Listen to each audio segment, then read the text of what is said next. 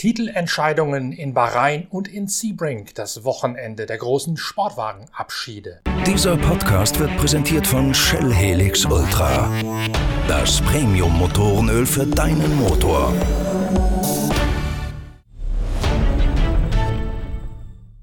Guten Tag, Norbert. Schön, schöne Grüße von, von Bahrain aus. Wir sind und haben es geschafft, nach 2014 und 2018, 19 äh, wieder eine Weltmeisterschaft für die Fahrer zu bekommen, sowohl als auch die Konstruktorweltmeisterschaft. Rob Leupen, der Teamchef von Toyota Gazoo Racing, meldet sich direkt aus Bahrain mit einem natürlich zufriedenen Fazit vom letzten Rennen seiner Toyota TS 050. Es war ja von Anfang an klar, dass es auf der Formel 1 Piste von Sakir nur einen Weltmeister würde geben können, nämlich das Toyota Team aus Köln-Marsdorf. Letztlich, wir hatten es in den Vorschau-Podcasts immer wieder thematisiert, war es ein eintöniges Rennen, zumindest auf den ersten Blick, denn die unterschiedliche Einstufung per Balance of Performance der beiden Schwesterwagen aus Köln hat dafür Sorge getragen, dass die Mannschaft mit der Nummer 7 Kamui Kobayashi, Mike Conway und Jose Maria Lopez de facto unschlagbar gewesen sind. Zweimal im Verlauf des 8-Stunden-Rennens sah es so aus, als könnte die Startnummer 8 mit Sebastian Buemi, Kazuki Nakajima und Brandon Hartley am Steuer vielleicht irgendetwas dagegen unternehmen, nämlich direkt nach dem Start und dann nochmal nach einer Safety-Car-Phase etwa gegen Mitte des Rennens, als auf der Start und Zielgeraden etwas Unrat und Trümmerteile aufgesammelt werden mussten. Beide Male allerdings war es nur ein Strohfeuer und die nominell herbeigeführte Überlegenheit des Autos mit der Nummer 7 von Kobayashi, Conway und Lopez mündete sowohl nach dem eigentlichen Start als auch nach dem Neustart jeweils in einer Soloflucht, die letztlich dafür sorgte, dass die 7 das Rennen und damit auch den Weltmeistertitel souverän eingeheimst haben. Das einzige Problem, das das Auto gehabt hat, war ein kaputtes Scheibenwischerblatt, das allerdings vernachlässigt sichtbar über die Renndistanz. Rob Leupen wehrt sich allerdings bei einer genaueren Betrachtung des Rennverlaufs trotzdem dagegen, dass es eine monotone, vielleicht sogar einfache Sache für die neuen Weltmeister Kobayashi, Conway und Lopez gewesen sei. In einen doch spannenderes Rennen als gedacht äh, in Bahrain hier bei den acht Stunden. Äh, insbesondere Auto 8 hat das Auto 7 nicht einfach gemacht äh, und äh, aufgrund der Strategie, die gewählte Strategie und das Fahrzeugsetup, das Auto Nummer 7 sehr, sehr äh, unruhig gemacht. Äh, Im Rennen hat man nicht so viel davon gesehen, aber dem, bei den Renningenieuren und den Strategisten innerhalb des Teams jeglicher oder viel Kopfschmerzen bekommen. Der TS 050 ist ja auch der Hauptdarsteller in zwei Geschichten in der neuen Ausgabe der Zeitschrift Pitwalk und dem vorherigen Heft. Da haben wir die Technik dieses 1000 PS Monsters noch einmal ganz genau entblättert und Rob Leupen, den ihr hier im Pitcast jetzt als Stargast habt, auch im Interview gehabt. Entsprechend fängt Rob Leupen die Eindrücke und die Geschichten aus den beiden Ausgaben von Pitwalk mit seiner Einschätzung zum Farewell des TS 050 noch einmal auf das Ende von unserem TS 050. Äh, aus meiner Sicht das schnellste Auto, was je in Le Mans rumgefahren ist. Auf der einen Seite in ein Le Mans Rennen und auf der anderen Seite auch ein sehr sparsames aufgrund der eingesetzten Technologien. Das Ende von der Hybrid-Area, wie wir es kennen, äh, mit gigantisch schönen Fights zwischen Audi, Porsche und uns äh, bis 2016 und nach 2016 mit Porsche. Äh, für uns drei Le Mans-Siege, zwei Weltmeisterschaften äh, und ein Auto, was ich auch persönlich sehr schön finde und äh, was bei uns in Toyota einen besonderen Platz bekommen hat.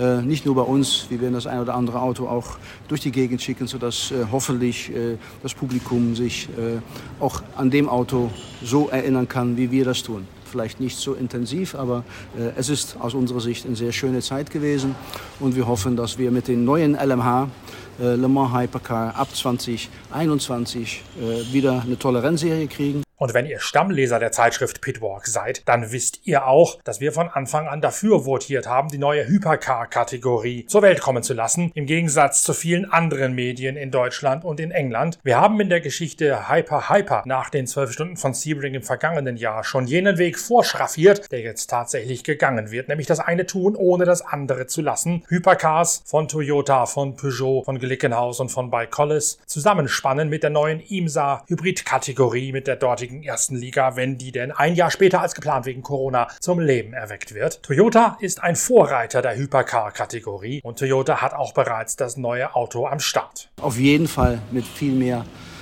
Competitors. Wir fangen nächstes Jahr an mit Glickenhaus und mit bei Collis und davon ausgehend, dass Peugeot bei seinen Plänen bleibt, ab 2022 äh, dann den Rivalenkampf mit Peugeot in Le Mans und in der WEC. Darauf freuen wir uns sehr. Das Auto sieht ganz schnieke aus. Äh, wir sind es schon gefahren. Äh, wir werden es bald wieder fahren und am 11. Januar die Weltöffentlichkeit präsentieren. Und darauf freuen wir uns sehr und wir hoffen, dass wir uns dann bald wieder an irgendeiner Rennstrecke in dieser Welt sehen.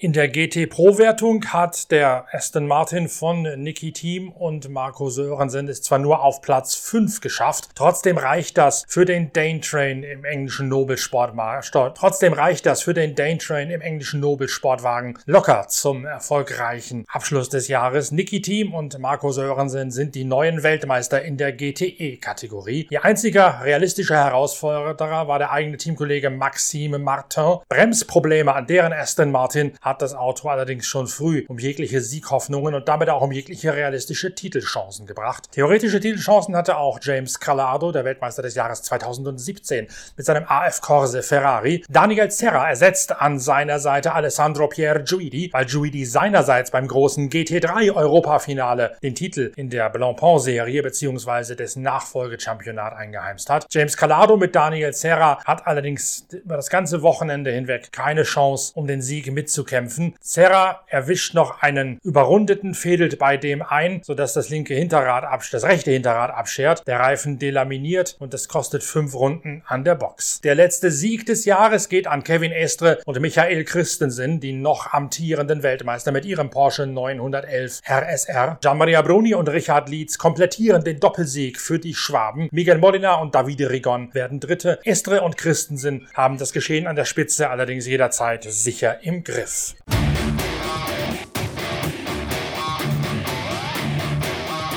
Eine spektakuläre Titelentscheidung gibt es auch in der IMSA-Serie in Nordamerika und auch dort steht ein schmerzhafter Abschied auf dem Programm. Porsche beendet die GTE-Zugehörigkeit in der IMSA-Serie nach einer äußerst erfolgreichen Zeit und es gibt eine ganze Reihe von Ehrenrunden, Burnouts und Pirouetten-Donuts, die gedreht werden von sämtlichen Porsche-Werksfahrern. Es gab ja viele spektakuläre Sonderlackierungen von diesen Porsche in Farben eines Sponsors, in Farben der US-amerikanischen Flagge, in Farben des legendären Brumos-Teams. All diese Autos sind noch einmal ausgeführt worden von Earl Bamber, von Lawrence Fantor und von Nick Tandy beim großen Finale der IMSA-Serie, dem 12-Stunden-Rennen von Sebring, das von März verlegt worden ist. Porsche macht eine Pause und es bedarf weiterer intensiver Recherchen, ob Porsche zurückkehren wird in die LMD MDH. An diesem Thema bin ich natürlich dran und das wird dann ein Thema werden, das in der kommenden Ausgabe der Zeitschrift Pitwalk vom Dezember noch einmal in allen bislang auch noch unbekannten Facetten dargelegt werden wird. Dann wissen wir mehr über die Zukunft des Porsche Motorsports in den USA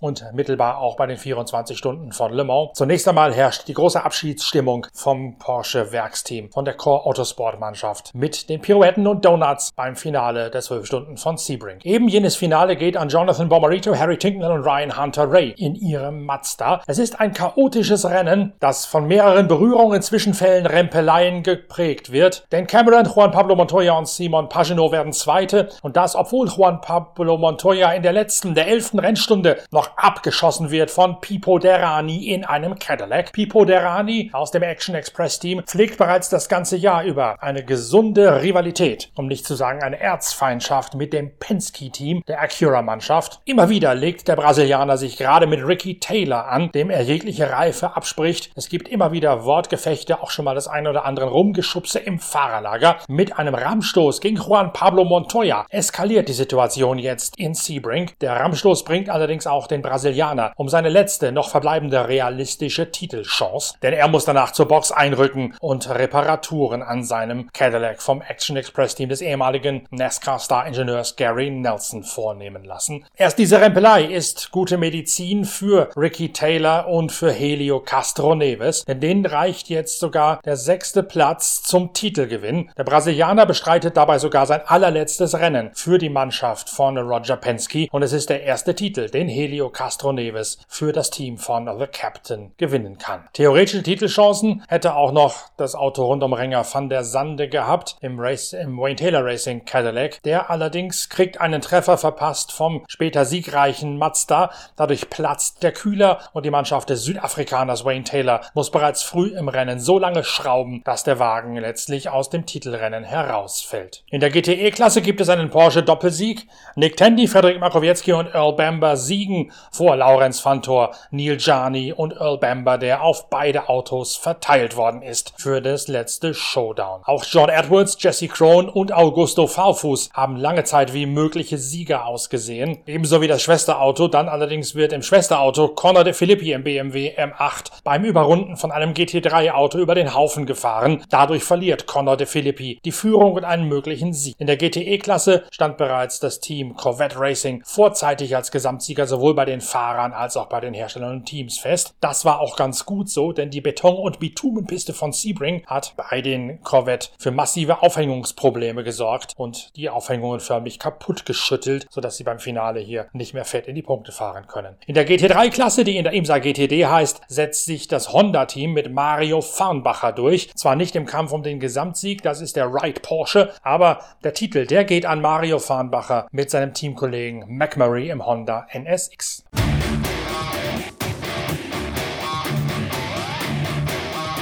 Damit endet eine spannende Rumpfsportwagensaison, in der es viele Veränderungen gibt. Es bricht ein neues Zeitalter an bei den 24 Stunden von Le Mans mit den Hypercars und auch in der Sportwagen-WM. In der IMSA-Serie verabschiedet sich Porsche werkseitig. Große Frage ist, wie geht es weiter nach einer Gedenkpause mit den Schwaben. Letzteres beleuchten wir in der nächsten Ausgabe der Zeitschrift Pitwalk. Zuvor allerdings gibt es eine ganze Reihe von neuen Pitcast-Episoden, denn in dieser Woche ist Macau-Woche. Wir werden das Guia Race und auch das Formelrennen von Macau live streamen mit deutschem Kommentar auf der Internetseite pitwalk.de und wir werden in den nächsten Tagen gezielt darauf hinarbeiten, mit ganz vielen exklusiven Inhalten direkt aus Macau. Unser Stargast und Dauergesprächspartner ist dann Rob Huff, der Engländer, der bereits in Macau ist, sich dort 14 Tage ins Hotelzimmer hat einschließen lassen müssen, um in Quarantäne zu gehen und seit heute Montag wieder auf freiem Fuß ist. Morgen Dienstag geht es weiter mit dem ersten Update von Rob Huff, wie es ihm denn so ergeht in der neu gewonnenen Freiheit. Und danach übernehmen die Rennen in Macau, das Guya Race und die Formelrennen. Hier die Pitcast-Reihe. Jetzt aber noch ein letztes Farewell von mir, von Norbert Okenga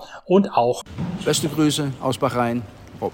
In dem Sinne, danke fürs Reinhören, bewertet uns positiv, gebt uns Likes und Däumchen, abonniert uns und empfehlt uns weiter. Bis zur nächsten Pitcast-Episode mit der Formel 1 aus der Türkei und mit den Tourenwagen Build-Up-Vorbereitungen aus Macau. Bis dann, tschüss fürs Reinhören, euer Norbert Okenga.